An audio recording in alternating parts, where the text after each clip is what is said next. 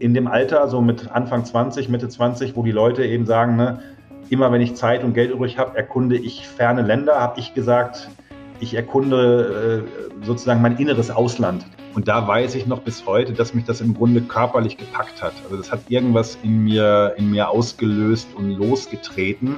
Bin dann äh, wiedergekommen und habe gesagt, Mama, Papa, ich werde Psychologe, ich studiere Psychologie.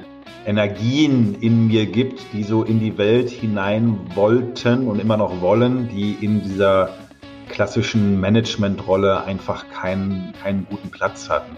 Das ist ja schon ein, ein, psychologisches Buch und deswegen habe ich vor allen Dingen nach Menschen gesucht, von denen ich das Gefühl hatte, dass man sozusagen über die Musik an sich eben noch was Spannendes lernen. Aber letztlich ist Metal dann eben auch nur ein Stellvertreter für die Frage dieser Identitätsentwicklung. Ne? Und wie, wie viel von dem, was mich ausmacht, darf ich denn mitbringen?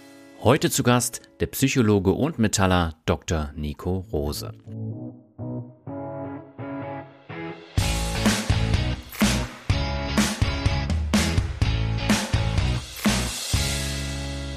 Für die meisten Hörerinnen und Hörer, die mir schon länger zuhören, dürfte es keine Überraschung sein. Ich bin seit über 25 Jahren dem Rock und Heavy Metal verfallen. Daher kommt auch der Name Finanzrocker. Aus diesem Grund habe ich auch immer mal wieder Musiker in meinen Podcasts zu Gast. Bei Mehrmut zum Glück war es beispielsweise der Gitarrist Dr. Matthias Diet, dessen Karriere als Musiker in den 80ern bei Gravestone, Sinner und UDO begann und der heute als erfolgreicher Anwalt arbeitet. Die Folge 18 ist eine meiner persönlichen Lieblingsfolgen. In der aktuellen Folge 29 habe ich versucht, die Themen Glück und Heavy Metal miteinander zu verbinden. Was auf den ersten Blick völlig abwegig erscheint, ist auf den zweiten Blick aber doch nicht so weit voneinander entfernt. Und damit heiße ich dich herzlich willkommen zu einer neuen Folge von Mehr Mut zum Glück. Mein Name ist Dani Kort und ich habe heute Dr. Nico Rose zu Gast. Er ist Psychologe mit dem Schwerpunkt positive Psychologie.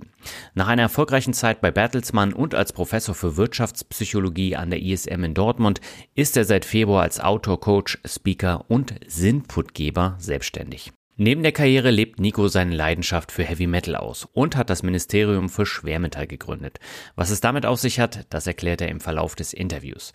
Mitte Juni hat er aber das besondere Buch Hard, Heavy und Happy veröffentlicht. Darin geht es um die Kunst des guten Lebens und was Heavy Metal damit zu tun hat. Für mich war das Buch eine komplett andere Lektüre und willkommene Abwechslung und ich habe mich selbst auch sehr oft in dem Buch wiedergefunden. Und genau deshalb wollte ich auch eine Podcast-Episode darüber machen. In knapp 70 Minuten sprechen wir über Nikos Karriere, positive Psychologie, sinnvolle Führung und natürlich, was Heavy Metal und Glück miteinander zu tun haben. Anlässlich des zweijährigen Jubiläums von Memo zum Glück gibt es diese etwas andere Folge als Bonus in diesem Monat zu hören. Denn normalerweise kommt der Podcast ja nur einmal im Monat. Jetzt aber genug der Vorrede, gehen wir ab zum Interview mit Nico. Meine Leitung geht heute in den Ruhrpott zu Dr. Nico Rose. Mit ihm möchte ich heute über positive Psychologie, das Ministerium für Schwermetall und Heavy Metal sprechen. Aber zunächst herzlich willkommen bei Mehrmut zum Glück, Nico. Dankeschön. Ja, ich habe gelesen, du bezeichnest dich selber als Sinnputgeber. Magst du vielleicht kurz erzählen, was dahinter steckt? Äh, der primäre Sinn ist, dass ich danach gefragt werde, was das bedeutet. Also hat es geklappt. Nein, ich habe tatsächlich irgendwann mal äh, überlegt, wie ich mich denn so nennen könnte. Also irgendwas, was noch kein anderer so als Label benutzt. Und dann stand ja irgendwann mal dieses, dieses Wort Sinnput im Raum. Und ich fand das insofern ganz sexy, weil es einerseits ein Stück weit verdeutlicht, was ich mache. Ne? Also als, was weiß ich, Trainer, Speaker, Coach, Berater bist du ja irgendwie unterwegs und versuch's Menschen ja Input zu geben, mit dem sie dann hoffentlich was anfangen können. Und auf der anderen ja. Seite spreche ich tatsächlich sehr häufig über das Thema Sinn erleben in der Arbeit, insbesondere was Führungskräfte aus ihrer Rolle heraus tun können, damit die geführten Personen das Ganze als ja mehr oder weniger sinnvoll erleben. Und daraus hat sich dann irgendwann dieser, dieser Sinnput entsponnen und viele Leute finden das zumindest erstmal so eingängig, dass sie mich danach fragen, was das bedeutet. Also vielen Dank, hat funktioniert. Sehr gut. Dann lass uns mal über das Thema des Podcasts äh, so ein bisschen sprechen. Das ist ja das Thema Glück. Was bedeutet dir persönlich denn Glück? Also es ist ja eine große Frage. Ich ja. kann jetzt zumindest erstmal sagen, ich bin jetzt 44 geworden. Das wandelt sich ja ein bisschen über die Zeit. Ne? Mhm. Also heute bin ich total glücklich, wenn ich im weitesten Sinne erstmal Dinge tun darf, die ich tun möchte. Ne? Also auf der Arbeit, abseits der Arbeit. Ich bin ja jetzt seit ein paar Monaten zum ersten Mal in meinem Leben komplett selbstständig. Das genieße mhm. ich gerade total, diese Freiheit zu haben auf alles, was an dich herangetragen wird, erstmal völlig frei reagieren zu können. Das mhm. habe ich total unterschätzt. Aber es ist ja einfach so, immer wenn du irgendwo angestellt bist, du musst ja immer irgendwie nett sein zu Leuten, weil die, weil, weil die in dem System wichtig sind. Also du hast als, als Angestellter niemals diese komplette Freiheit zu tun und zu lassen, was du möchtest. Und jetzt gerade ist es einfach so, also natürlich, ich muss auch nett sein zu Kunden, ich muss nett sein zu meinem Steuerberater und zum Finanzamt. Aber trotzdem habe ich ja im Augenblick im, im, im Prinzip die Wahl bei jeder Mail, bei jedem Anruf, kann ich erstmal völlig frei entscheiden, wie ich damit umgehe. Das, das genieße ich schon gerade sehr. Mhm. Und ansonsten bin ich total glücklich. Ich schreibe gerne. Das ist bei mir total intrinsisch motiviert. Also ich freue mich immer, wenn ich genug Zeit zum Schreiben habe. Okay. Versuche mich zwischendurch ein bisschen fit zu halten. Das wird ja mit Mitte 40 auch nicht besser. Und wenn dann noch genug Zeit bleibt, um mit den Kindern zu spielen und zu kuscheln, dann brauche ich im Augenblick fast nicht mehr. Das ist fast ein bisschen eindimensional, aber mir, mir gefällt das gerade ganz gut. Okay, ja, wir dröseln das im Verlauf des Gesprächs dann nochmal so ein bisschen auf. Du ja. bist aber von Hause aus ähm, promovierter Psychologe mit dem Schwerpunkt auf positive Psychologie. Was steckt denn hinter positiver Psychologie? Ja, vielleicht einmal kurz zur Einschränkung, äh, ist nicht ganz richtig. Ich bin äh, Diplompsychologe, habe das ursprünglich mal studiert. Ich habe die Doktorarbeit aber tatsächlich in äh, BWL geschrieben an einem Lehrstuhl mhm. für Controlling. Okay. Es ist aber eine schöne Überleitung, weil ich diese Doktorarbeit im Controlling stellenweise so schlimm fand damals, dass ich irgendwie angefangen habe, mich mit solchen Fragen zu beschäftigen. Ne? Was, was okay. ist eigentlich der Sinn des Lebens oder was ist, was ist zumindest der Sinn meines Lebens und was sind eigentlich gute Ziele oder was sind Ziele, die jemandem wie mir gemäß sind? Ne? Weil, was mhm. man so als als Ziel gut findet, das hängt ja vielleicht dann auch ein Stück weit von der eigenen Persönlichkeit und von den eigenen Stärken und so weiter ab. Ja. Und insofern ist tatsächlich aus dieser nicht sehr fruchtvollen äh, Beschäftigung mit Controlling das Interesse an, an solchen Themen erwachsen. Und um jetzt mhm. konkret auf die Frage zu antworten, die positive Psychologie ist ein noch recht junger Teilbereich der akademischen Psychologie. Also es ist etwas, was weltweit erforscht wird, wo viel zu publiziert wird, wo es mittlerweile auch eigene Studiengänge und so weiter zu gibt. Aber das Ganze ist noch relativ neu. Es gibt es erst so ungefähr seit der Jahrtausendwende und seitdem wächst das stetig. Hm. Und um es jetzt mal auf einen ganz einfachen Nenner zu bringen, äh, das meiste, meiste, meiste an der Psychologie ist ja äh, klinische Psychologie. Also auch wenn man so in die, in die Literatur schaut, wozu wird am meisten geschrieben. Hm. Und dann geht es, sagen wir mal, plakativ zum Beispiel um so Fragen wie, was ist eigentlich eine Depression? Wie entsteht sie, wie kann man das erklären und wie kriege ich das wieder weg. Und das ist äh, ungeheuer wichtig. Ich sage das als selbst von äh, bisweilen von Depressionen betroffener Mensch. Also es geht nicht darum, dass es irgendwie schlecht oder unwichtig ist. Das müssen wir auch weitermachen.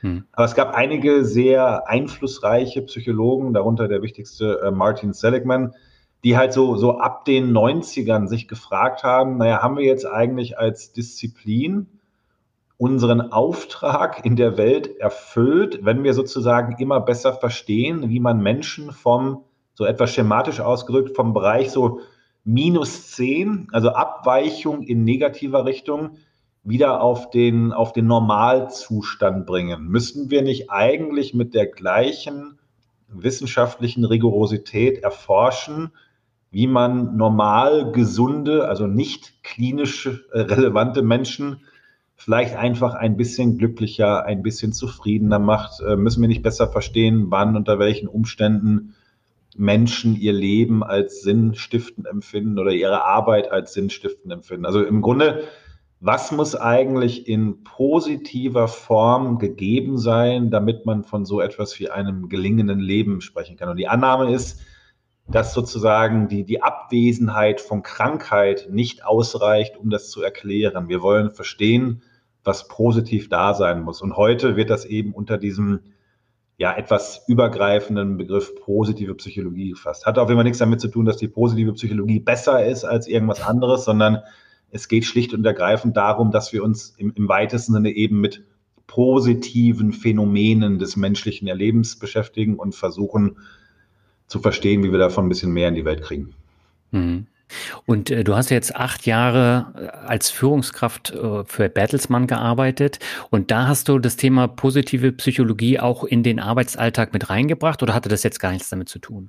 Naja doch, ich habe tatsächlich dank meines Chefs damals äh, nochmal studieren dürfen. Also ich hatte, wie gesagt, erst eine Psychologie, dann ein bisschen später irgendwann die Doktorarbeit im Controlling. Dann habe ich bei Bertelsmann angefangen und ein paar Jahre später hat mein Chef mir mit Hilfe eines relativ großen Schecks ermöglicht, eben nochmal berufsbegleitend studieren zu gehen. Ich habe dann ein Jahr lang an der University of Pennsylvania in Philadelphia gelernt, so immer einmal im Monat hingeflogen und ansonsten ganz viel Fernstudium. Mhm.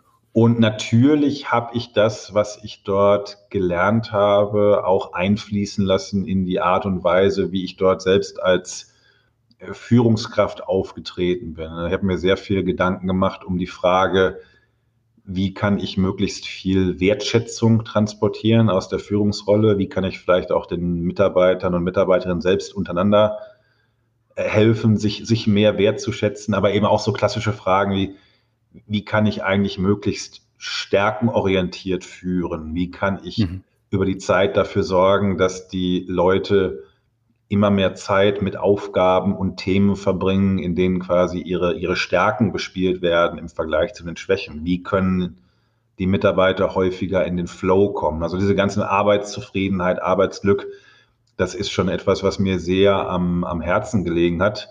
Hm. Und ich habe mich auch immer so ein Stück weit definiert, so jetzt neudeutsch, als, als Servant Leader, ne? also dienende Führung. Du bist eigentlich nicht mehr dafür da, um irgendwie Dinge zu regeln oder Ziele zu setzen, Aufgaben zu verteilen, sondern die wichtigste Rolle aus der Führungsrolle heraus ist dafür zu sorgen, dass es den Menschen gut geht, dass sie alles wissen, dass sie, dass sie sich sicher fühlen, weil die Idee dann ist, dass die meisten Menschen dann eben auch von, von alleine rennen. Ne? Also es geht ganz viel um um Autonomie und Selbstbestimmung, trotz der Tatsache, dass du ja irgendwie in so eine Führungskonstellation eingebunden bist und dass es hm. Regeln und Compliance und Schlag mich tot gibt. Also da habe ich schon sehr, sehr viel ausprobiert, zusammen mit, mit den Menschen, die ich da geführt habe. Von daher hat mich das definitiv stark beeinflusst. Hm. Du hast ja auch im Personalbereich gearbeitet. Das heißt, da hattest du auch einen direkten Einfluss dann auf äh, deine Kolleginnen und äh, Kollegen. Ähm, warum würdest du denn sagen, dass dieses Thema sinnvolle Führung, da hast du ja auch ein Buch drüber äh, geschrieben, mhm. in Deutschland nur in den seltensten Fällen wirklich zustande kommt? Ach, das weiß ich gar nicht. Das würde ich jetzt so pauschal nicht behaupten, weil ich dazu die Zahlen nicht kenne. Aber ich glaube, dass generell dieses Thema Sinnwahrnehmung noch ein bisschen unterrepräsentiert ist. Ne? Wir kommen ja hier eher aus einem preußischen äh, Führungsverständnis ne? und ich bin ja. eben sozusagen dafür da, Strukturen zu geben und die äh, einzuhalten, beziehungsweise deren Kontrolle einzuhalten oder wie auch immer. Und äh, ja, von daher, ich, ich, würde mir jetzt nicht anmaßen zu sagen, dass es das zu wenig gibt, aber ich glaube schon, dass da noch so eine große Sehnsucht herrscht. Und das hat mhm. verschiedenste Implikationen. Äh, das ist jetzt so ein ganz schlimmes Wort, aber ich benutze es trotzdem mal eben. Äh, ich nenne es immer eine Win-Win-Win-Situation.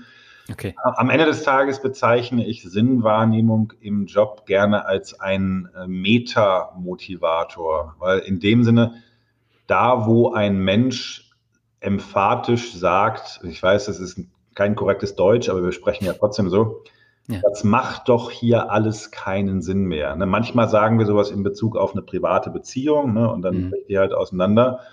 Aber wir sagen sowas natürlich auch häufig in Bezug auf eine Arbeitskonstellation. Und da, wo ein Mensch emphatisch sagt, es macht doch hier alles keinen Sinn mehr, ist es ja im Grunde wie wenn ein Stecker gezogen wird. Dann ist sofort die Motivation weg und da geht das Rädchen von Motivation zu Engagement, von Engagement zu individueller Leistung. Von individueller Leistung zur Gruppenleistung und dann irgendwann eben auch zum Thema Gesamterfolg des Unternehmens. Sprich, da, wo kein Sinn in einer Aufgabe gesehen wird, ist in der Regel auch keine besonders ausgeprägte Motivation und Leistungsbereitschaft gegeben. Das ist so die eine Perspektive. Mhm. Dann wissen wir aber auch aus der Forschung, dass wenn Leute im weitesten Sinne das Gefühl haben, ich mache hier einen sinnvollen Job, dass das zum Beispiel auch ein guter äh, Puffer ist gegen so Geschichten wie Burnout. Also es ist wahnsinnig schwierig, seine Tätigkeit als sehr sinnstiftend zu empfinden und gleichzeitig in den Burnout äh, abzurutschen. Von daher wäre das sowas wie das zweite Win. Ne? Also das Individuum hat auch was davon. Und dann, weil ich ja selbst jetzt auch schon lange verheiratet bin und Kinder habe und so weiter, mache ich auch immer noch die dritte Perspektive auf. Wenn du im weitesten Sinne an vielen, vielen Stunden einen sinnvollen Job hattest, der dich immer wieder auch mal energetisiert hat.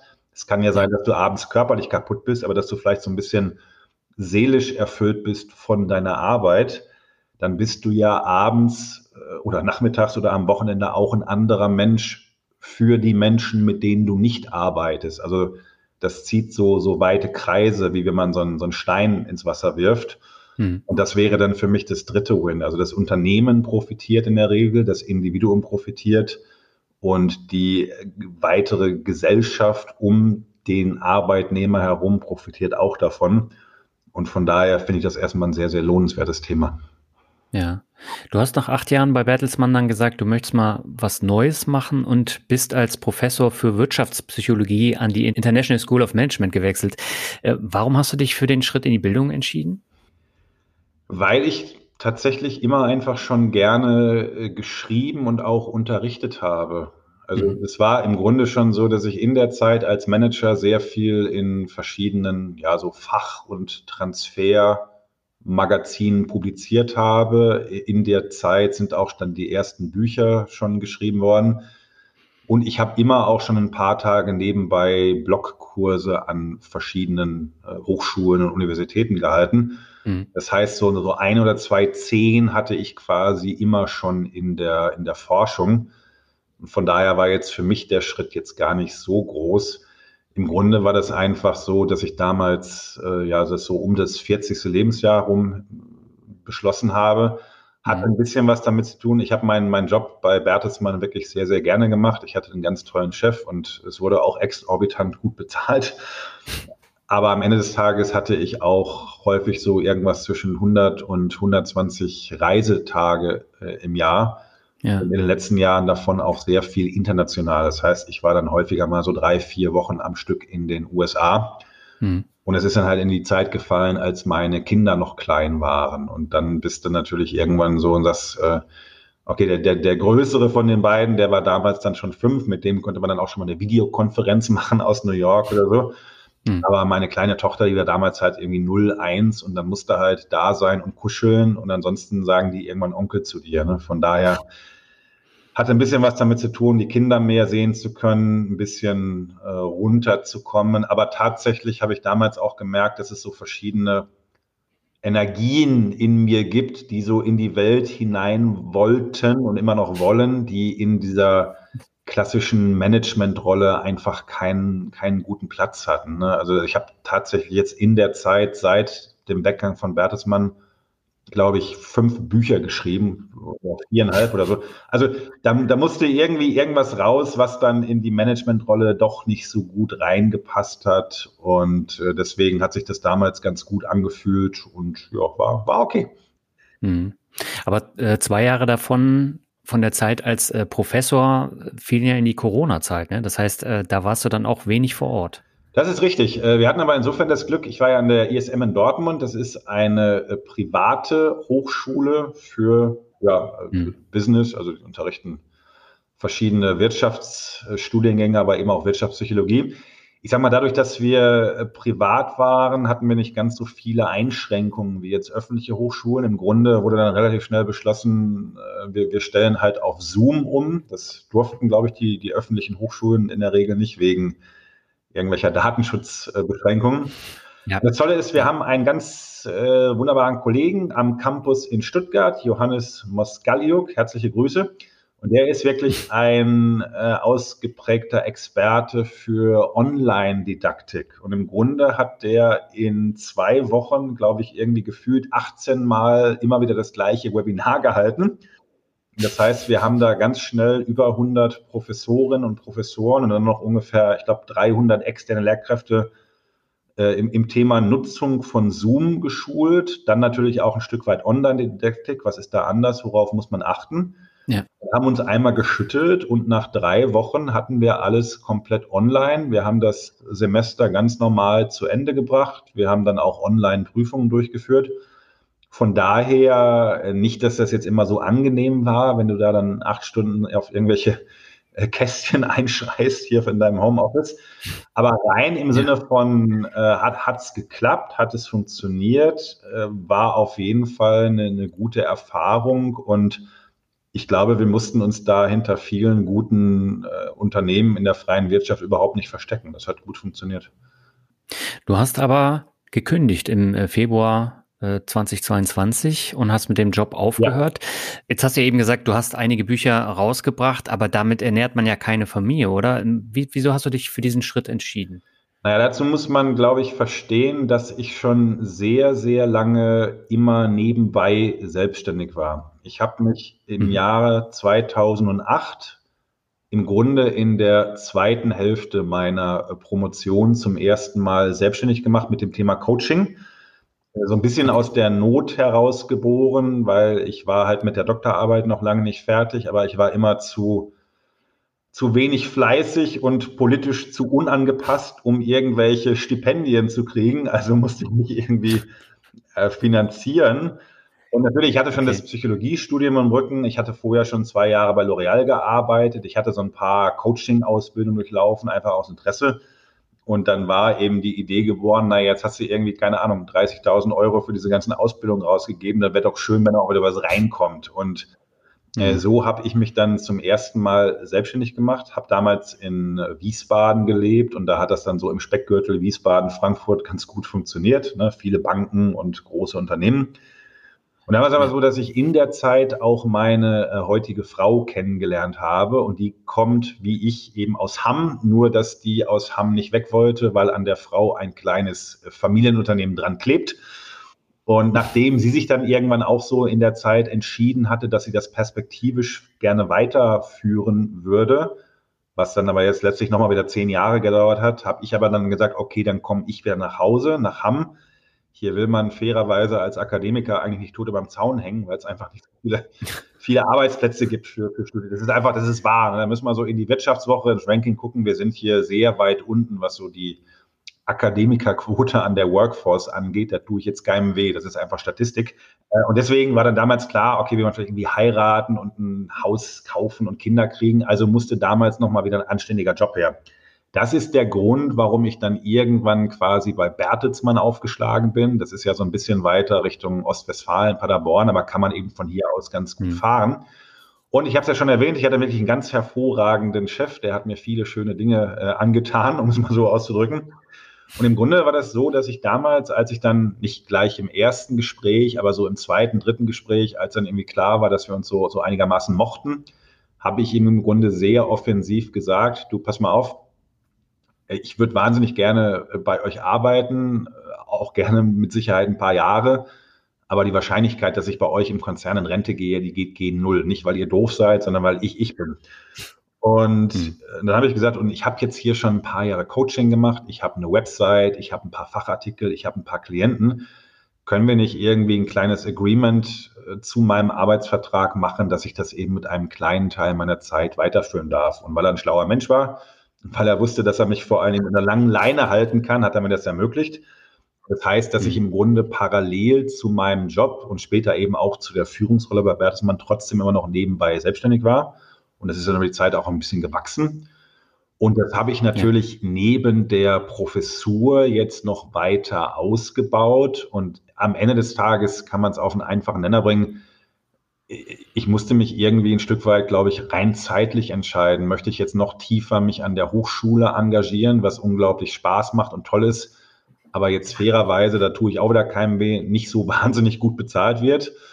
Oder mhm. äh, verdinge ich mich sozusagen in der, in der Zeit draußen als Trainer, Coach, Speaker, you name it?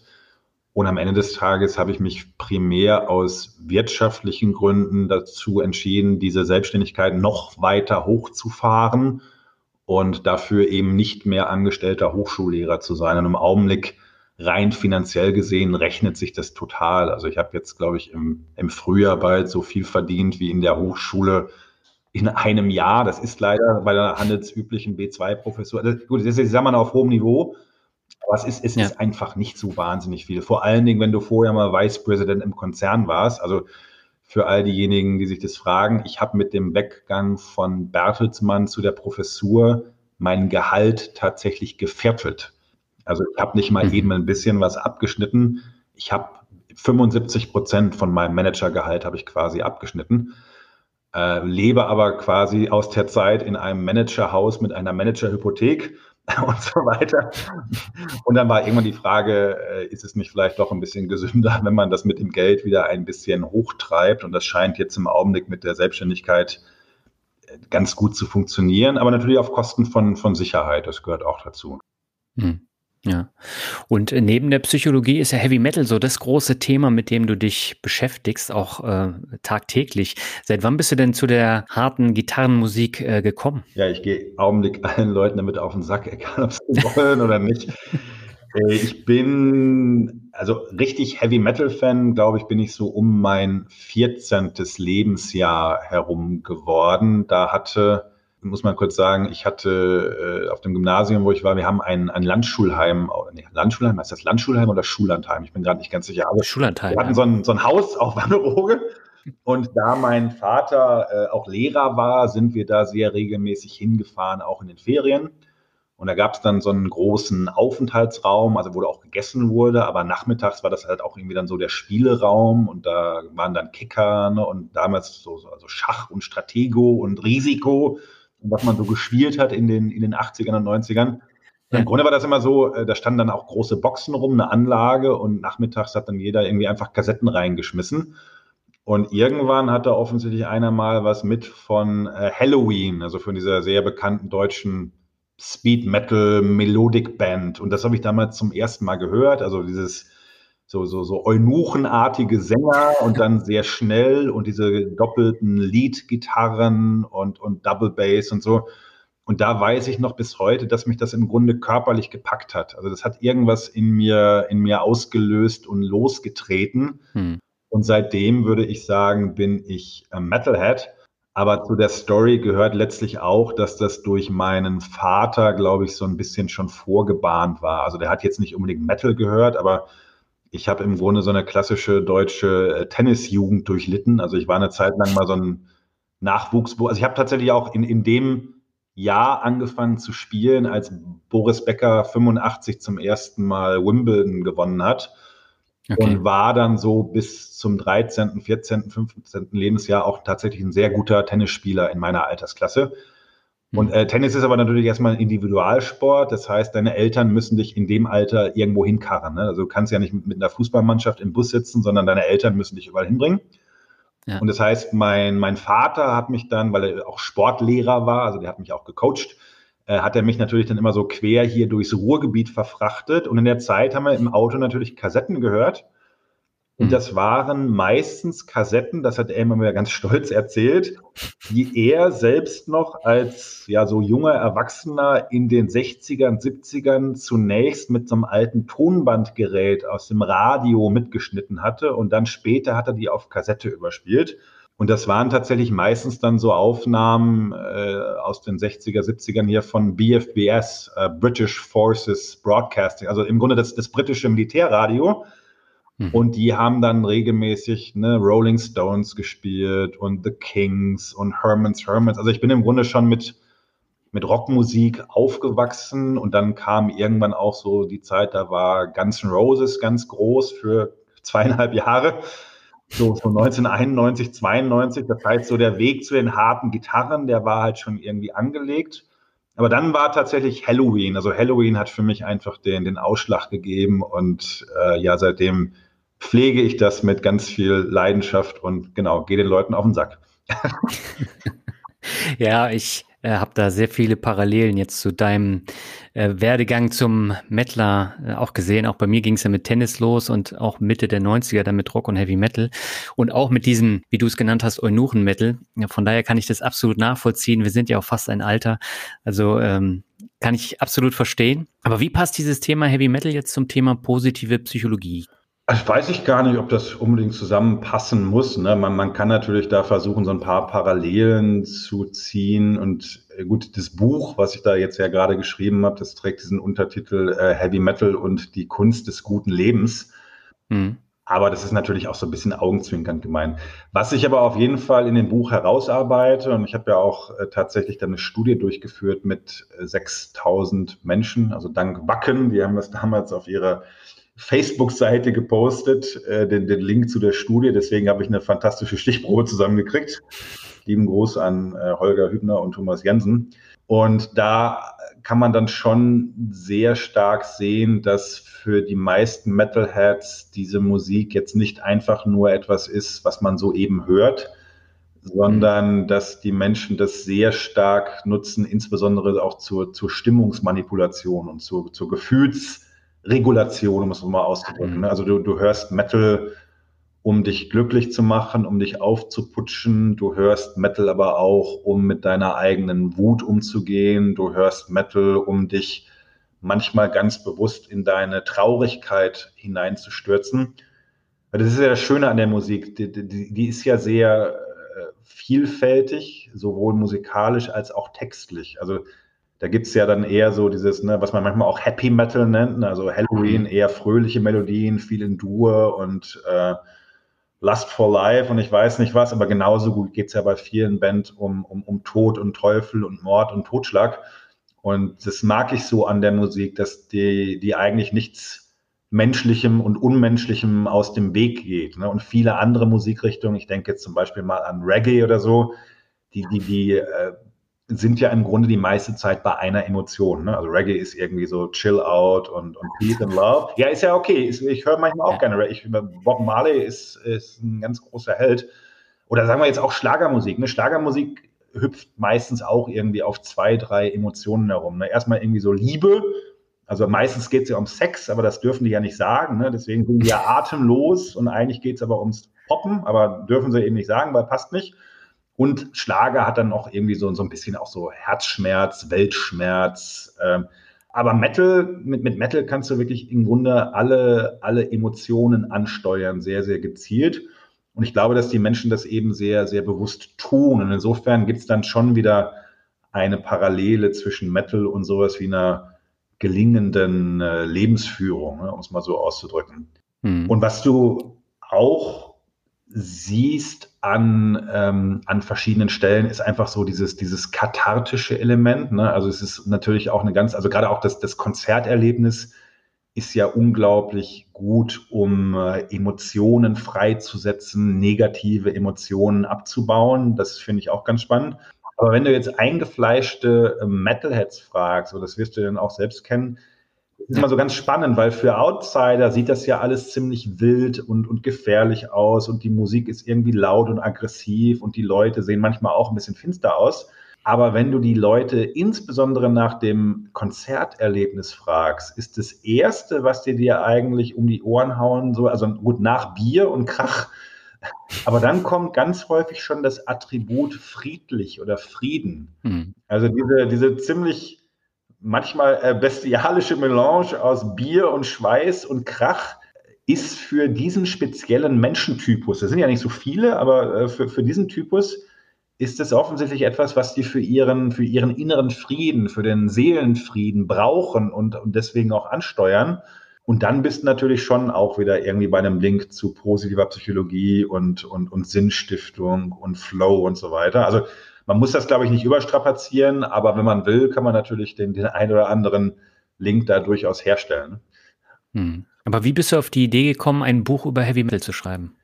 Die Wahrheit ist, ich bin da gar nicht drauf gekommen, sondern okay. ich bin freundlicherweise von einem äh, Verlag beziehungsweise von einer ganz konkreten äh, Dame von einem Verlag angesprochen worden. Auch hier herzlichen Gruß an Stefanie Walter.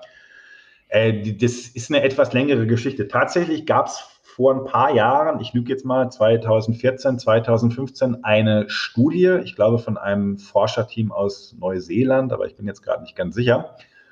Und ja, ich meine, die war aus Neuseeland. Die ist auf jeden Fall relativ steil gegangen. Also die wurde dann jetzt nicht nur irgendwie in Rockhard und Metal Hammer äh, zitiert, sondern die ist dann auch in die Tagespresse gegangen, weil die durch so äh, intensive Interviews mit Metalheads, aber dann auch mit sozusagen Nicht-Metalheads herausgefunden haben, dass Metalheads im Mittel, also wir sprechen immer nicht von einzelnen Leuten, sondern von ne, Stichprobe und dann Mittelwert, aber im Mittel waren die Metalheads in der Mitte des Lebens, also irgendwo so zwischen 40 und 55, glücklicher als die Nicht-Metalheads. Das hat natürlich Aufsehen erregt, weil auch das wieder nicht so richtig zum Klischee passt. Ne? So langhaarige Bombenleger und Depri und aggressiv. Also warum sind ausgerechnet die Leute, die ja vielleicht sogar so eine etwas wilde Jugend hinter sich hatten, warum sind ausgerechnet die später glücklicher als die Normalos? Mhm. Und das ist eben so ein bisschen gestreut worden. Und dann hat auch jemand, den ich jetzt für das Buch interviewt habe, Professor Dr. Jörg Scheller, der hat das dann auch mal aufgegriffen und hat ein bisschen was in der, ich glaube, Psychologie heute darüber geschrieben. Und irgendwann kam dann die Dame auf mich zu, weil die mich aus dem Internet kannte über mein äh, Ministerium für Schwermetall und mh, mm, hat mich gefragt, sag mal, du bist doch ein Psychologe und du bist doch jetzt hier auch Metal Freak und so kann man daraus nicht ein Buch machen? Und ich habe im Grunde erstmal abgelehnt und habe gesagt, okay, das trägt jetzt für fünf Seiten äh, Psychologie heute, aber mit Sicherheit nicht für 300 Seiten Buch. Dann habe ich es erstmal wieder ein halbes Jahr weggelegt und irgendwann, glaube ich, im Sommer, weiß gar nicht mehr, ob 2018 oder 2019, hatte ich dann ein bisschen Langeweile und habe mich einfach mal hingesetzt und überlegt, okay, komme ich denn vielleicht irgendwie auf 33 ein Drittel Kapitelüberschriften? Das war nämlich so das Ziel, irgendwie Heavy Metal 33, ein Drittel Gründe, die, die Musik zu hören und so weiter. Und dann bin ich nicht auf 33 gekommen, aber immer noch auf 27 oder so. Und damit war dann die Idee da, ach, vielleicht reicht es ja doch irgendwie für ein Buch. Ne? Wenn ich selbst noch ein bisschen recherchiere, wenn ich selbst noch eine eigene Studie anstelle, und dann hat die Dame das damals bei ihrem Verlag vorgeschlagen. Die fanden das aber nicht so doof. Dann ist sie zu einem anderen Verlag gegangen, hat es da nochmal vorgestellt. Die fanden das zuerst auch nicht doof. Also im Grunde riesengroßen Dank an äh, Stefanie Walter, weil die sich irgendwie sehr dafür eingesetzt hat. Und die hat das einfach immer wieder neuen Leuten vor die Nase gehalten. Mhm. Äh, also das ist die äh, typisch metallische Hartnäckigkeit, die ist ja auch gut. Und am Ende ist das wirklich dann über diesen Weg von vermutlich drei Jahren auf einmal hochgespült worden bis zum äh, Heine Verlag, da den Sachbuchbereich, was ja ein sehr, sehr äh, renommierter Verlag ist hm. Ähm, lustigerweise haben die ja eine Untersektion, die heißt Heine Hardcore. Und die Idee war natürlich eigentlich, das dort zu publizieren. Die haben zum Beispiel auch die äh, Biografie von Lemmy von Motorhead, ne, White Line Fever haben die, glaube ich, rausgegeben. Und dann hier äh, What Does This Button Do? Das ist die Autobiografie von Bruce Dickinson von Iron Maiden. Hm. Und die haben dann aber wieder gesagt, nee, wir, wir machen echt nur Bücher von berühmten Leuten und du bist ja, du bist ja gar nicht berühmt. Und dann hat, glaube ich, die, die Stefanie hat sich dann nochmal irgendwie ein, ein Herz gefasst und dann ist es wirklich dem Gesamtleiter Sachbuch von, von Heine in die Hände gefallen und er hat irgendwie gesagt, ja, warum denn nicht? Und deswegen bin ich jetzt da bei einem ziemlich coolen, großen Verlag mit einem etwas abseitigen, aber sehr herzerfrischenden Thema gelandet. Mhm. Und der Erfolg gibt dir ja auch recht. Das Buch ist jetzt in der ersten Auflage vor Erscheinen ausverkauft gewesen und äh, ein Bestseller geworden. Hat denn der Verlag mit sowas gerechnet? Hast du mit sowas gerechnet? Äh, weil thematisch ist ja wirklich eine absolute Nische. Also gerechnet habe ich damit nicht, aber natürlich ein bisschen gehofft, weil ich schon die Vermutung hege, äh, also erstmal kannst du ja mal zahlenmäßig rangehen und es gibt ja durchaus Statistiken dazu. Und dann weißt du, dass so ungefähr acht, neun Millionen in Deutschland dann schon Heavy Metal als ihre erste oder vielleicht zweite präferierte Musikrichtung haben. Also ist auch nicht so wenig. Hm. Und meine Hoffnung war natürlich so ein bisschen, und das, das weiß man ja durchaus auch, dass der Metal-Fan an sich dann sehr kauffreudig ist bei, bei seinem Zeugs. Ne? Also wir sind ja häufig auch noch so, dass wir trotzdem eben noch die CDs oder vielleicht sogar Vinylplatten kaufen und natürlich reichlich T-Shirts. Und insofern war so ein bisschen die Hoffnung, naja, jetzt ist es nicht für jedermann, aber dann doch eine Zielgruppe, die groß genug ist und innerhalb der Zielgruppe die, die Hoffnung, dass du eben einen Großteil davon durchaus erreichen kannst. Also das, das wäre jetzt erstmal die ganz krasse betriebswirtschaftliche Betrachtung ähm, gewesen. Und dann kommt einfach noch hinzu, dass ich ja, wie gesagt, diese ähm, Facebook-Seite betreibe, das Ministerium für Schwermetall. Also lieben Gruß an all die Leute, da sind auch fast 47.000 Follower drin. Ja. Da habe ich natürlich auch darauf gehofft und das hat sich bewahrheitet, dass dann der ein oder andere aus dem Forum äh, sich sozusagen dafür erkenntlich zeigt, dass ich die jetzt seit vier Jahren da ehrenamtlich bespaße ähm, ich hatte natürlich die Hoffnung, dass ich ein bisschen Unterstützung bekomme aus dem Backen-Universum. Und das hat sich ja insofern auch dann bewahrheitet, als dass äh, Holger Hübner und Thomas Jensen, äh, die beiden Co-Gründer vom Backen, die haben dann auch das Vorwort beigesteuert und äh, die werden wahrscheinlich demnächst auch nochmal so ein bisschen so eine Verlosung machen. Also deswegen, ich bin ja nicht Richard David Precht und es ist auch kein Allerweltsthema.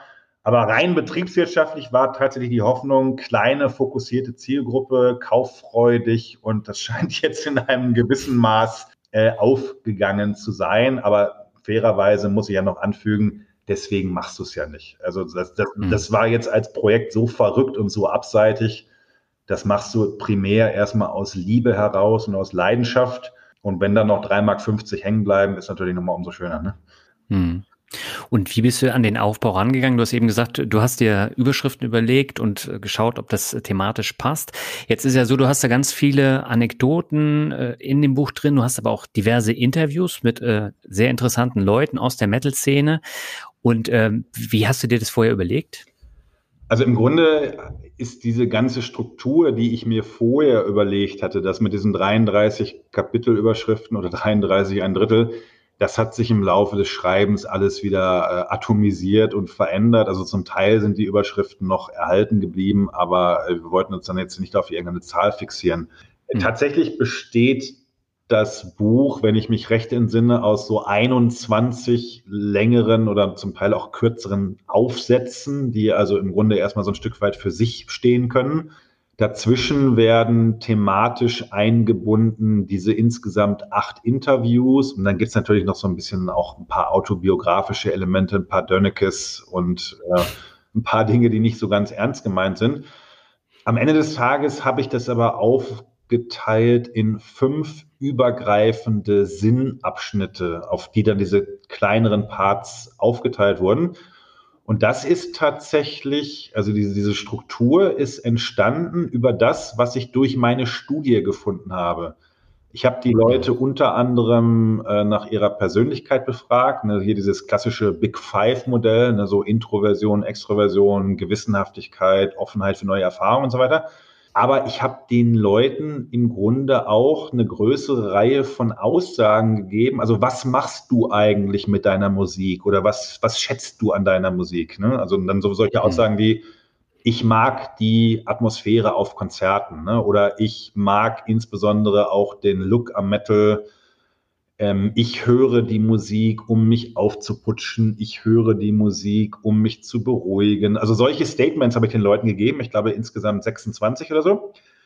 Und dann, hab, äh, dann haben die Leute sozusagen auf so einer Fünfer-Skala gesagt, ja, trifft mehr oder weniger zu. Und jetzt als Psychologe, wenn du so ein paar äh, Semester Statistik dich durchgeschlafen hast, dann kannst du mit solchen Aussagen eine sogenannte Faktorenanalyse durchführen. Das heißt, du kannst sozusagen schauen, über die 6000 Leute hinweg, welche von den Aussagen liegen denn sozusagen thematisch eng beieinander zusammen, weil die meisten Leute sie halt in einer ähnlichen Art und Weise äh, beantwortet haben. Und da bin ich dann insgesamt mit fünf Faktoren aus dieser Analyse herausgegangen. Und der, einer zum Beispiel ist davon sowas wie Emotionsmanagement. Ne? Und das ist auch der, der, glaube ich, am wichtigsten ist. Und deswegen gibt es jetzt in dem Buch ein übergreifendes, ja, sozusagen äh, Überkapitel, das heißt dann Emotion. Und diese Beiträge beschäftigen sich dann eben mit verschiedenen Aspekten von, ne, wie, wie nutze ich Metal, um mich aufzuputschen, zu beruhigen und so weiter. Ja. Äh, es gibt einen anderen Abschnitt, den nenne ich äh, Relation. Da geht es sozusagen eher um das Beziehungsgefüge und wie erlebe ich mich im Verhältnis zu anderen Metalheads. Es gibt einen übergreifenden Faktor, der heißt Transzendenz. Da geht es dann eher so um so Fragen wie, wie hilft mir Metal vielleicht auch mit, ja, Tod und Teufel und Traurigkeit und der Endlichkeit der Existenz und so weiter umzugehen. Das heißt, ich habe tatsächlich schon mal angefangen zu schreiben und hatte auch eine ganze Menge Ideen. Und die eigentliche Gliederung ist aber tatsächlich aus dieser Studie erwachsen, was ich persönlich als Teilzeitprofessor ja ganz sexy finde. Okay. Und ich habe ja eben schon die Interviews angesprochen. Du hast unterschiedliche Personen interviewt. Ähm, da sind auch einige Interviews dabei, die durchaus mal komplett andere Einblicke geben. Zum Beispiel das mit Markus Bischof von Heaven Shall Burn. Der ist ja hauptberuflich äh, Krankenpfleger Correct. und äh, ist aber tatsächlich Sänger von einer Nummer eins Band. Ne? Und dieser Zwiespalt, ähm, der dann äh, da herrscht, das war zum Beispiel eine interessante Frage. Oder auch mit Alexander Prinz, dem dunklen Parabelritter, der ja auch einen mega großen YouTube-Kanal jetzt hat. Ja. Und da hast du auch sehr, sehr gute Fragen gestellt. Wie bist du da auf die Gäste gekommen? Tatsächlich habe ich mich vor allen Dingen für Menschen interessiert, die irgendwie neben dem Metal einfach noch eine andere spannende Facette haben. Also ich hätte natürlich jetzt auch sagen können, ich versuche einfach irgendwie an meine Lieblingskünstler heranzukommen.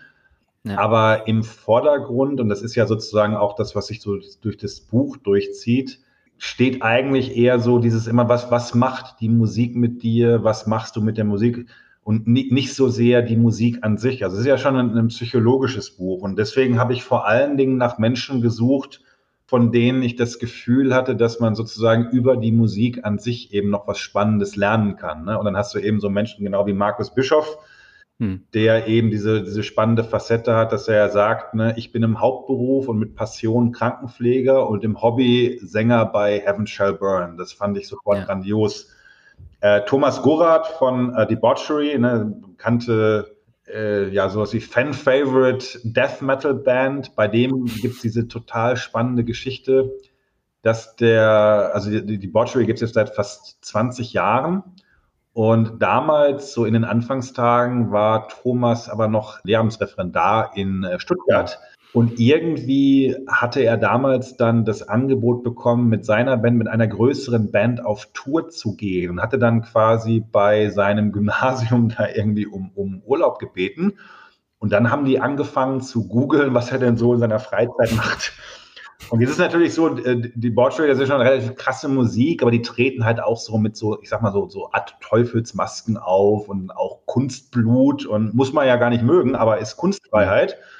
Und das ist dann so weit ausgeartet, dass die im Grunde ihm die äh, Pistole, also die, die metaphorische Pistole auf die Brust gesetzt haben und gesagt, du musst jetzt echt deine Musik abschwören, du musst sogar deinen Namen ändern, damit du unter deinem normalen Namen, dass, dass das nicht mehr zu finden ist.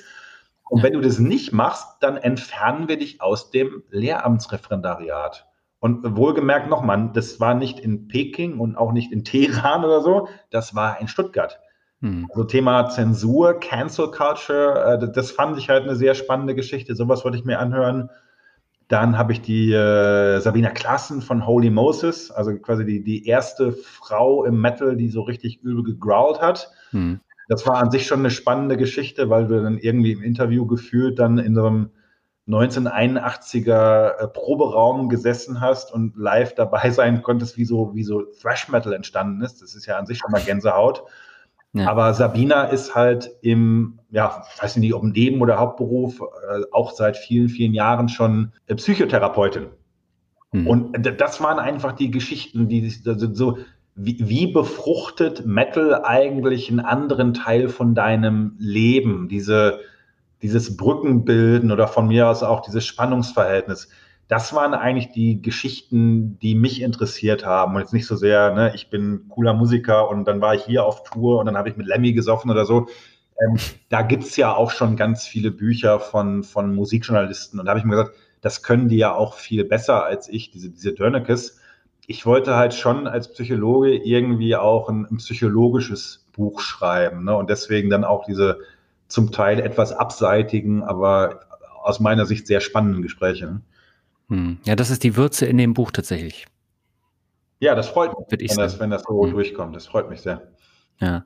Ähm, du bringst ja Metal auch immer in Zusammenhang mit beruflichen Dingen, wie beispielsweise jetzt ähm, HR. Wie reagiert eigentlich so dein berufliches Umfeld auf deine Metal-Leidenschaft? Ich habe gesehen, du hast auch äh, im, in einer größeren Zeitung dann auch einen Artikel darüber geschrieben. Äh, da muss auch Feedback kommen, oder?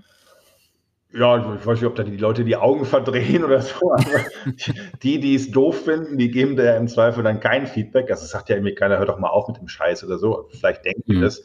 Ähm, ich bin da mittlerweile einfach schmerzfrei und sage eben, das ist einfach ein wichtiger Teil von mir. Und wenn du das jetzt nicht hören willst auf LinkedIn, dann musst du mich halt mal einen Monat ausblenden. Das geht ja heute alles.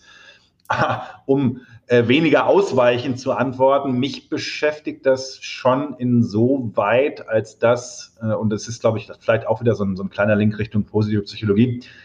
Ich habe schon den Eindruck, dass Metal für viele Leute über die Zeit zu so einem im Grunde Baustein der Persönlichkeit wird. Also du, du bist dann nicht einfach nur jemand, der Metal hört, sondern die meisten Leute sagen von sich ja, ich bin Metalhead. Und das ist eben hm. eine andere Aussage als sowas wie ich, ich finde Schlager toll oder so. Ne? Schönen, schönen Gruß an Gildo Horn. Ich muss an den denken, weil meine Frau und ich uns bei einem Gildo Horn-Konzert zwangsweise kennengelernt haben. Also zwangsweise. Gildo Horn. Äh, andere Geschichte. Nein, das, das, das, Lustige am Metal ist ja, ähm, die meisten Leute sind ja ihr Leben lang Metal-Fan. Also wenn du heute jetzt Beyoncé oder Rihanna oder K-Pop gut findest, die Wahrscheinlichkeit, dass du die mit 40 immer noch gut findest, ist ja sehr gering.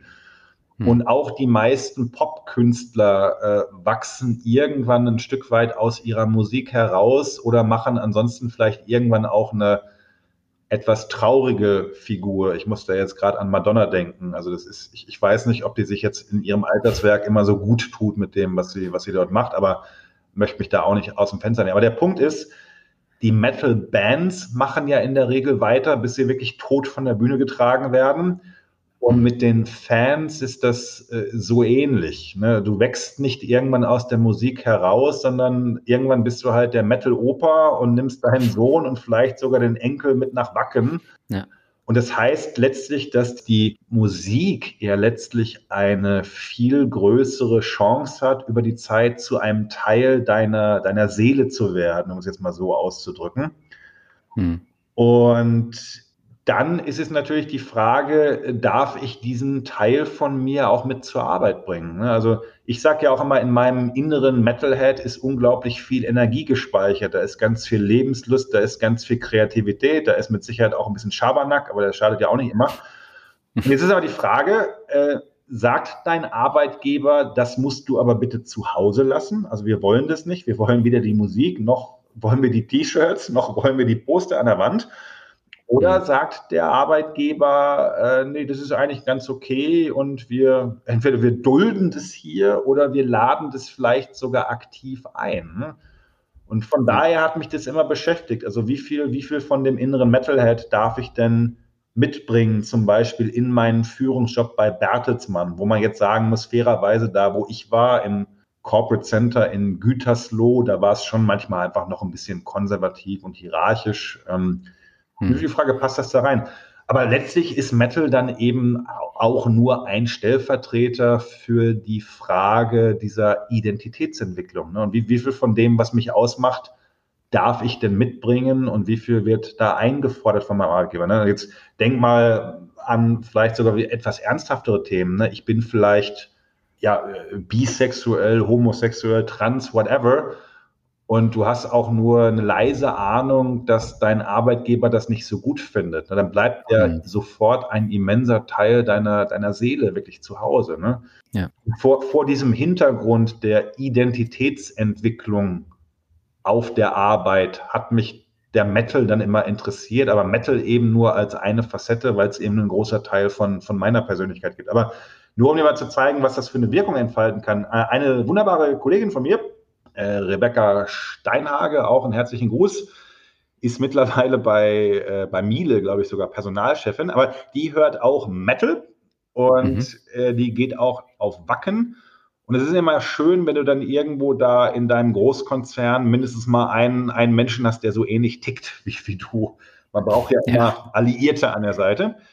Und äh, Rebecca hat zusammen mit einigen Kolleginnen und Kollegen zu meinem 40. Geburtstag damals im letzten Jahr bei Bertelsmann haben die erstmal professionell mein äh, Büro verwüsten lassen. Also ich war an dem Tag nicht da, weil ich wahrscheinlich wieder irgendwo auf einer Recruiting-Messe war. Also mhm. der Klassiker, Luftschlangen, äh, Luftballons, äh, Glitter in die Tastatur, hält ein Leben lang, ganz wunderbar.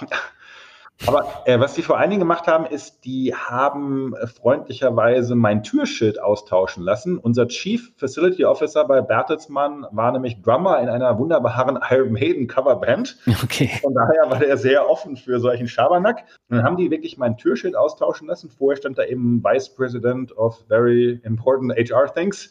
Und äh, die haben das einfach austauschen lassen gegen Nico Rose, God of Metal. Und äh, ich bin dann am nächsten Montag oder was weiß ich, bin ich reingekommen und habe das gesehen.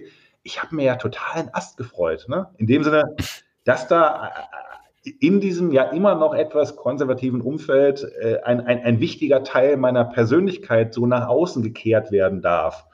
Mhm. Grundsätzlich war wahrscheinlich die Idee, dass ich mich darum kümmere, dass das nach einer Woche wieder abgehängt wird oder so, aber äh, also ich habe mich halt nicht gekümmert. Und dann gilt ja in Konzernen gerne auch die Macht des Faktischen. Und dann ist das für die letzten neun Monate dran geblieben. Das Lustige ist halt, mein Büro damals war das letzte vor der Tür zum Reich vom Personalvorstand.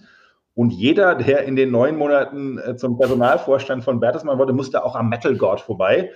Ich habe mir jeden Morgen im Büro so eine kleine diebische äh, Freude gespendet. Und das meine ich eben. Das ist wirklich, das ist was, das energetisiert.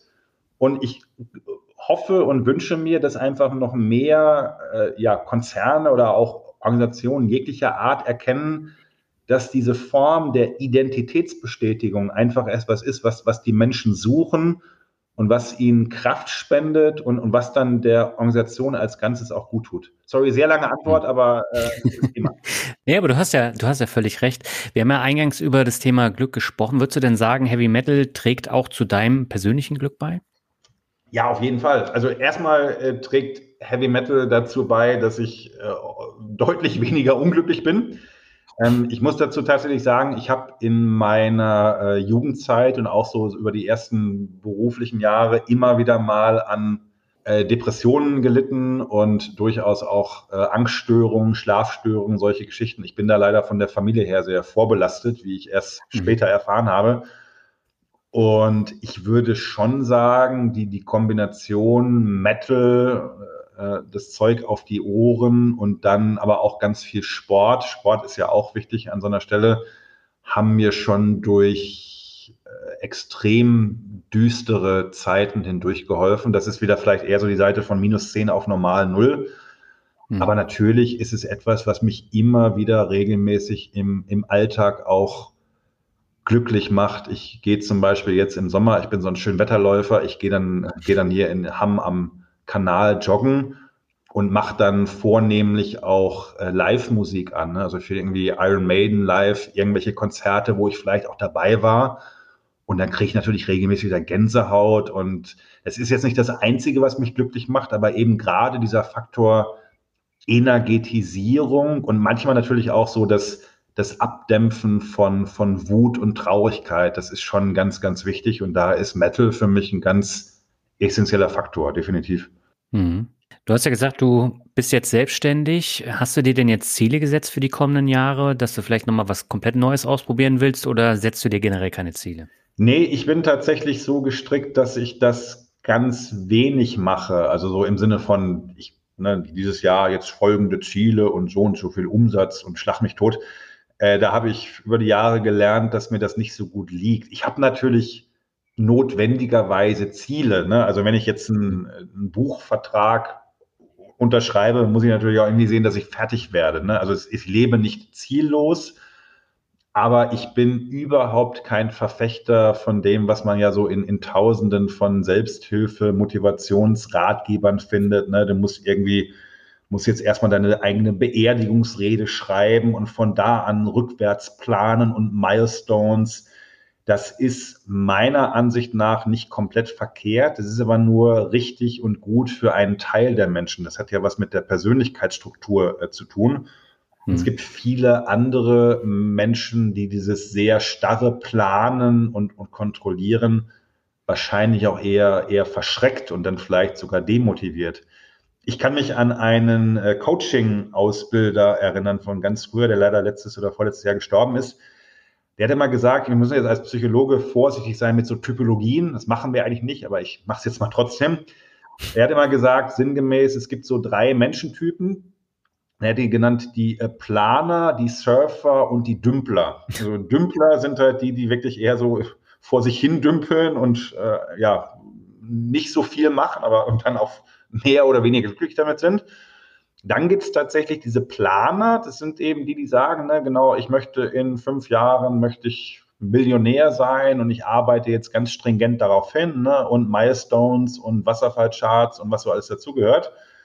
Und das bin ich aber definitiv nicht. Und dazwischen gibt es dann die, die er nannte, die Surfer, äh, wo er sagte, naja, das sind Menschen, die eher so so das Leben eher so ein bisschen auf sich zukommen lassen und so die verschiedenen Wellen auschecken. Ne? Also es wird was an dich herangetragen und manchmal springst du auf eine Welle auf, weil es gerade passt und äh, lässt dich von der Welle ein Stück weitertragen und viele andere Wellen lässt du eben auch an dir vorbeiziehen. Ne? Also deswegen, mhm. ich habe ich hab auch nie irgendwie gedacht, ich muss jetzt irgendwann mal ein Buch über Metal schreiben, aber dann kam halt in Form von der Stefanie Walter, kam die Welle vorbei und ich hatte sofort Lust auf diese, auf diese Welle aufzuspringen.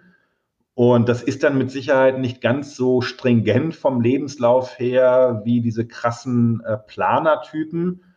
Und rein finanziell gesehen, wenn man jetzt so denkt, kann ja, ich will irgendwie Millionär werden oder ich will ein berühmter Forscher werden, da weiß man durchaus auch, dass es wahrscheinlich sogar besser ist, wenn man sich sehr eindimensional auf Dinge fokussiert. Aber so, so bin ich halt nicht. Das würde mich unglücklich machen. Ne? Und von daher glaube ich, dass ich eher so der, ähm, der Surfer-Typ bin und surf jetzt gerade eben auf der, auf der Metal-Welle.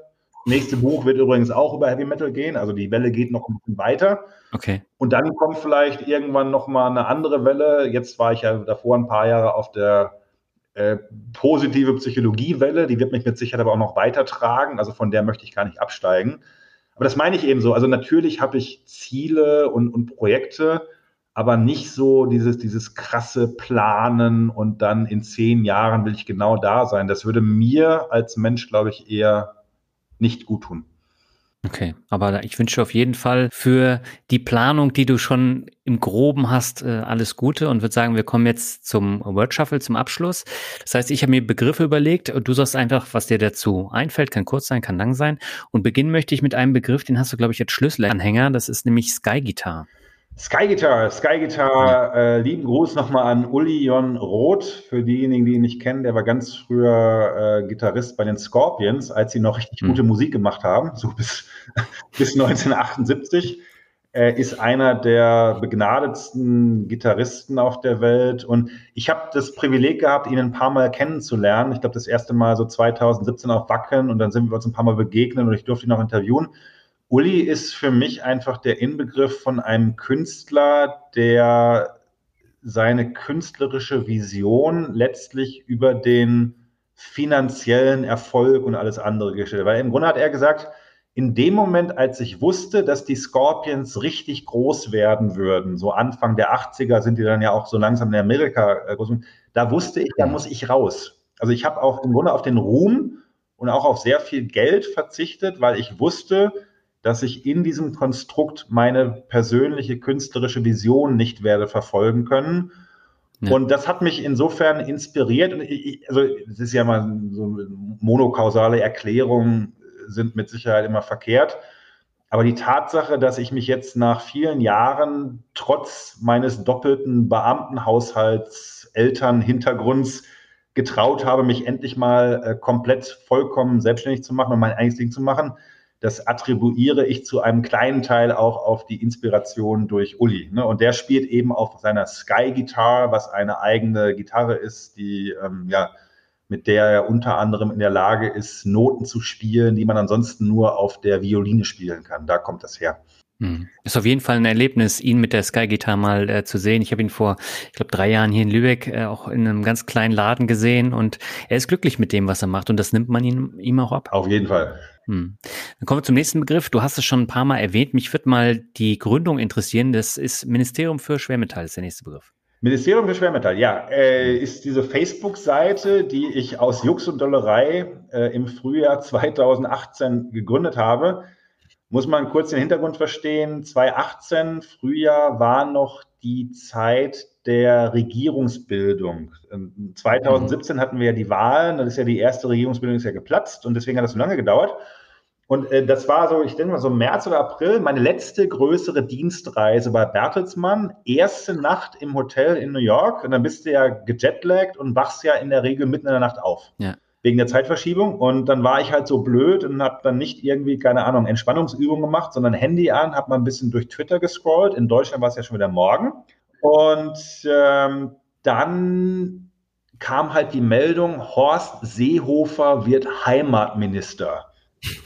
Und es hat mich irgendwie in dem Moment unglaublich echauffiert. Ich dachte, also wirklich so, du Horst, warum brauchst du wieder eine Sonderlage? Warum kannst du nicht ganz normaler Innenminister werden, wie alle anderen Innenminister vor dir auch? Warum brauchst du eine Sonderlocke? Und aus dieser kreativen Wut heraus habe ich dann auf einmal den Gedanken gehabt, oh Gott, wenn der Horst sein eigenes Ministerium bauen kann, dann kann ich das ja auch. Und ich habe tatsächlich dann auf dem Handy in der Nacht habe ich noch dieses äh, Ministerium für Schwermetall quasi gegründet. Ich habe einen äh, guten Freund von mir angerufen, der äh, Metalhead ist und Designer. Der hat mir dann ein Logo designt. Also ich habe dann diesen Bundesadler genommen, der ja auf allen Ministerien drauf ist. Und der mhm. hat dem Bundesadler dann die, die Pommesgabel quasi aufgesetzt. Und irgendwie hat das dann so eine Art Eigendynamik entwickelt und es sind immer mehr Leute dazugekommen und jetzt sind das, wie gesagt, fast 47.000 Leute. Ja, und so hat dann irgendwie auch eins zum anderen geführt. Also ohne Horst, glaube ich, kein Ministerium, ohne Ministerium kein Metalbuch. Äh, also lieben Dank, Horst Seehofer. So. okay, geile Story. Ähm, der nächste Begriff hast du auch schon häufiger erwähnt, USA ist es. USA. Mhm. USA hat mich insofern sehr geprägt, als dass ich mein elftes Schuljahr dort verbracht habe. Also ich habe dort äh, gelebt, ein Jahr lang. War ehrlicherweise kein so schönes Jahr. Das ist eine äh, relativ lange Geschichte, aber das ist tatsächlich das Jahr, in dem ich zum ersten Mal heute in der Rückschau sagen würde, da war ich sehr schwer depressiv, auch ähm, mhm.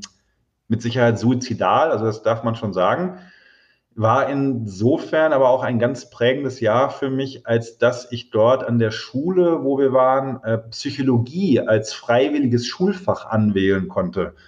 Und das mhm. gab es damals in Deutschland definitiv noch nicht. Ich weiß gar nicht, ob das heute anders ist, aber damals gab es so maximal irgendwie so Sozialpädagogik ne, in der Ergänzung oder wie das früher mal hieß. Und dann habe ich mir gesagt, das kriegst du zu Hause nicht, nimmst du mal mit und habe mich dann vielleicht natürlich auch so ein bisschen aus der eigenen misslichen Lage heraus sehr in das Fach verliebt und bin dann im Grunde, habe dann überlebt, das ist ein gutes Zeichen, und bin dann äh, wiedergekommen und habe gesagt, Mama, Papa, ich werde Psychologe, ich studiere Psychologie. Die, die, wollten, glaube ich, ursprünglich, dass ich vielleicht mal Jura mache. Meine Mama hat hier in Hammer im Landesgericht gearbeitet, also stand immer so ein bisschen im Raum. Ich habe auch in der mhm. neunten Klasse mal so drei Wochen so ein Praktikum in der Anwaltskanzlei gemacht aber im Grunde bin ich aus Amerika wiedergekommen, ein Stück weit verändert, mit Sicherheit irgendwie abgehärtet, resilienter und mit dem Studienwunsch, ich werde äh, Psychologe. Und dann habe ich ja später, habe ich ja erzählt, dank Bertelsmann dann nochmal ein Jahr in den USA studiert und dementsprechend auch ganz viele Freunde und gute Bekannte dort und äh, ist nicht mehr so ein Sehnsuchtsort wie früher. Dazu passieren in dem Land, glaube ich, zu viele komische Dinge. Hm. Aber trotzdem einfach viel, viel Leben, Freunde, sehr viel Lernen, einige nicht so schöne Ereignisse, aber auch ganz viele äh, schöne Ereignisse. Und von daher freue ich mich dann doch immer wieder, wenn ich mal wieder nach New York oder nach Boston oder nach äh, San Francisco darf. Hm. Okay. Dann kommen wir zum nächsten Begriff, das Wacken. Wacken ist auch ein Sehnsuchtsort äh, von mir, obwohl ich fairerweise noch gar nicht so häufig da war. Ich war 2017, 18 und 19 dort und dann war ja jetzt leider die lange Pause. Hm. Das liegt daran, dass ich an sich kein äh, professioneller Festivalgänger bin, weil ich im Grunde noch nicht mal zwei linke Hände habe. Also es ist schon gut, dass ich Psychologe geworden bin, weil ein Zelt, was ich aufbauen würde, das würde keine Nacht aushalten. Okay. Ich bin auch ein ganz schlechter Autofahrer. Also so dieses Thema Wohnwagen und so, das, das würde auch irgendwie ausfallen. Ähm, von daher habe ich dann das Glück gehabt, dass ich vor ein paar Jahren eben äh, Holger und Thomas da kennenlernen durfte. Und ja, die haben mich dann wirklich irgendwann auch mal, mal eingeladen. Und, also ich oute mich jetzt mal als komplettes Weichei. Ich schlafe dann aber meistens im Hotel und, und fahre dann okay. morgens aufs, aufs Festivalgelände und gebe da alles und freue mich aber dann, wenn ich morgens noch eine, eine Dusche für mich habe. Also da bin ich definitiv ein Weichei, aber da stehe ich auch zu. Okay, aber du hast, hast jetzt mittlerweile ja tatsächlich auch eine Bindung zu Wacken. Das hast du ja auch sehr häufig in dem Buch erwähnt. Ja, es ist einfach, also ich habe mich sofort in die Atmosphäre dort verliebt. Also neben der geilen Musik, neben, du hast ja dann eine unglaubliche äh, Auswahl an Bands. Das ist ja dann eher schon hier FOMO. Ne? Also im Grunde verpasst hm. du ja ständig irgendwo was, weil, weil auf acht Bühnen gleichzeitig geile Musik gespielt wird. Aber ich habe mich in die Atmosphäre verliebt mit den Fans, unter den Fans. Und dann nochmal Stichwort Frieden, friedlich, das erlebe ich da total. Aber ich finde es auch grandios, was äh, Holger und äh, ja, letztlich alle Mitstreiter, also Thomas, aber auch das ganze Team drumherum aufgebaut haben. Ne? Die Wacken Foundation, die dann Musikunterricht für, für benachteiligte Kinder ermöglicht das Thema äh, Blutspenden, äh, Knochenmarktypisierung, lautstark gegen Krebs. Also die nutzen ja letztlich diese, diese sehr coole Bühne, um noch ganz viele andere Dinge drumherum zu gestalten und wirklich, also ich mag das Wort eigentlich überhaupt nicht, aber das ist wirklich eine Organisation mit einem ganz klaren, authentischen äh, Purpose. Und das finde ich eben auch so aus, aus organisationspsychologischer Sicht ganz, ganz spannend. Aber eigentlich geht es natürlich erstmal um die Musik und um die Menschen und aber auch eben so ein bisschen um das Netzwerk drumherum. Das ist schon sehr, sehr cool. Hm. Dann kommen wir zum vorletzten Begriff, das ist Stratovarius. Stratovarius, äh, meine Lieblingsband im Metal-Bereich, würde ich sagen, so von 1995 bis in die frühen 2000er Jahre. Also es war schon äh, meine, meine absolute Lieblingsband. Ich habe äh, Timo Tolki äh, immer, immer sehr geliebt, der ja dann leider als Gitarrist ausgestiegen ist, aber ich mag auch den Timo Cotipelto, den Sänger, immer noch sehr gerne. Dieses, hm. Das ist ja eine, heute mal sagen, so, so eine neoklassische Band, ne? also schon Speed Metal, aber die haben ja immer sehr viele klassische Einflüsse gehabt in der Gitarrenarbeit, aber auch in den Keyboards. Und generell so diese, diese neoklassische Ausrichtung im Metal, das war damals mein, mein bevorzugtes Thema und Stratovarius haben das einfach perfekt gemacht. Ich habe mich dann irgendwann mal eine Zeit lang so ein bisschen daran satt gehört. Generell, dann brauchte ich es ein bisschen düsterer und ein bisschen härter. Aber war so nach Halloween und dann irgendwann so Blind Guardian, war das so eine meiner größten Lieben in meiner Anfangszeit als Metalhead. Ja. Hm. Ja, war bei mir genauso. Also bei mir ging es, glaube ich, bis 2005 ähm, mit Stradivarius. Danach war die Luft irgendwie raus. Aber bei mir ging es ja 97 los, war auch die erste Metalband, die ich live gesehen habe. Und wenn man mal so überlegt, das ist 25 Jahre her, äh, dann weiß man, was für ein alter Sack man ist. Ja, ist schon krass. Ich habe immer noch ein äh, Plektron von Timo Tolki. Das erkennt man aber gar nicht mehr, weil ich, es ist ja mal so, du, du suchst ja dann nach dem Konzert diese Dinger. Ja. Damals habe ich auch noch selbst Gitarre gespielt und habe dann blöde wie ich bin, natürlich nur noch mit diesen erbeuteten Plektren auch zu Hause geübt. Und mittlerweile sind die dann so abgegriffen, dass man gar nicht mehr erkennen kann, dass die vielleicht mal von, von Kai Hansen oder eben von, von Timo Tolki bespielt wurden. Aber äh, damals habe ich natürlich geglaubt, dass wenn ich sozusagen mit, mit den Plektren meiner großen Idole übe, dass dann irgendwie der kreative Funken auf mich überspringt und dass man automatisch zehn Klassen besser wird. Das hat natürlich nie geklappt. ja, ich habe auch noch von 98, von meinem ersten Wacken, ein Stratovarius äh, Longsleeve mit einem Kotzen Elch. Mhm. Das habe ich bis heute bewahrt, auch wenn das Ding nicht mehr so toll aussieht, aber das kommt auch nicht so schnell weg. Genau, so, so muss das auch. Dann kommen wir zum letzten Begriff, das ist Mut. Mut. Ah, ja, Mut. Ich bezeichne mich eigentlich immer gerne als Schisser, in dem Sinne, dass ich vor, vor ganz vielen Dingen auch erstmal Angst habe. Also ich würde irgendwie nie Bungee-Jumping machen, ich würde nie aus dem Flugzeug springen. Ich bin auch nicht in jungen Jahren irgendwie drei Monate nach Bali alleine zum Backpacken gegangen. Also da bin ich eigentlich häufig eher so ein bisschen mutlos.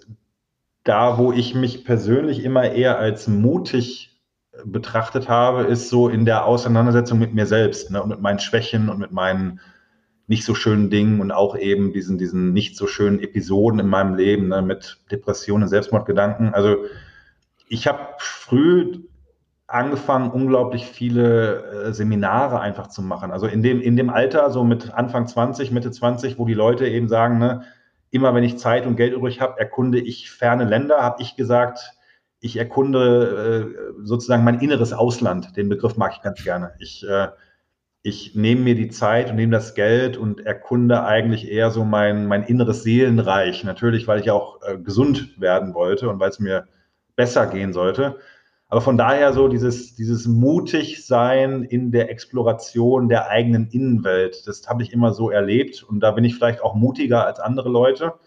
Und äh, ansonsten bin ich aber, glaube ich, eher ein, ein Schisser. Ja. Okay. Super. Nico, hab vielen Dank für das sehr interessante Interview. Sehr, sehr gerne. Alles Gute. Soweit das Interview mit Dr. Nico Rose. Alle Links und Bücher findest du im Blogartikel und in den Shownotes. Wenn dir der Podcast gefällt, empfehle ihn gern weiter und bewerte ihn bei Spotify oder Apple Podcasts. Nur so erreicht mehr Mut zum Glück im undurchdringlichen Podcast-Dschungel eine deutlich höhere Sichtbarkeit. Vielen Dank im Voraus. Wir hören uns Mitte Juli mit einer abenteuerlichen Geschichte wieder. Bis dahin wünsche ich dir alles Gute und sag ciao.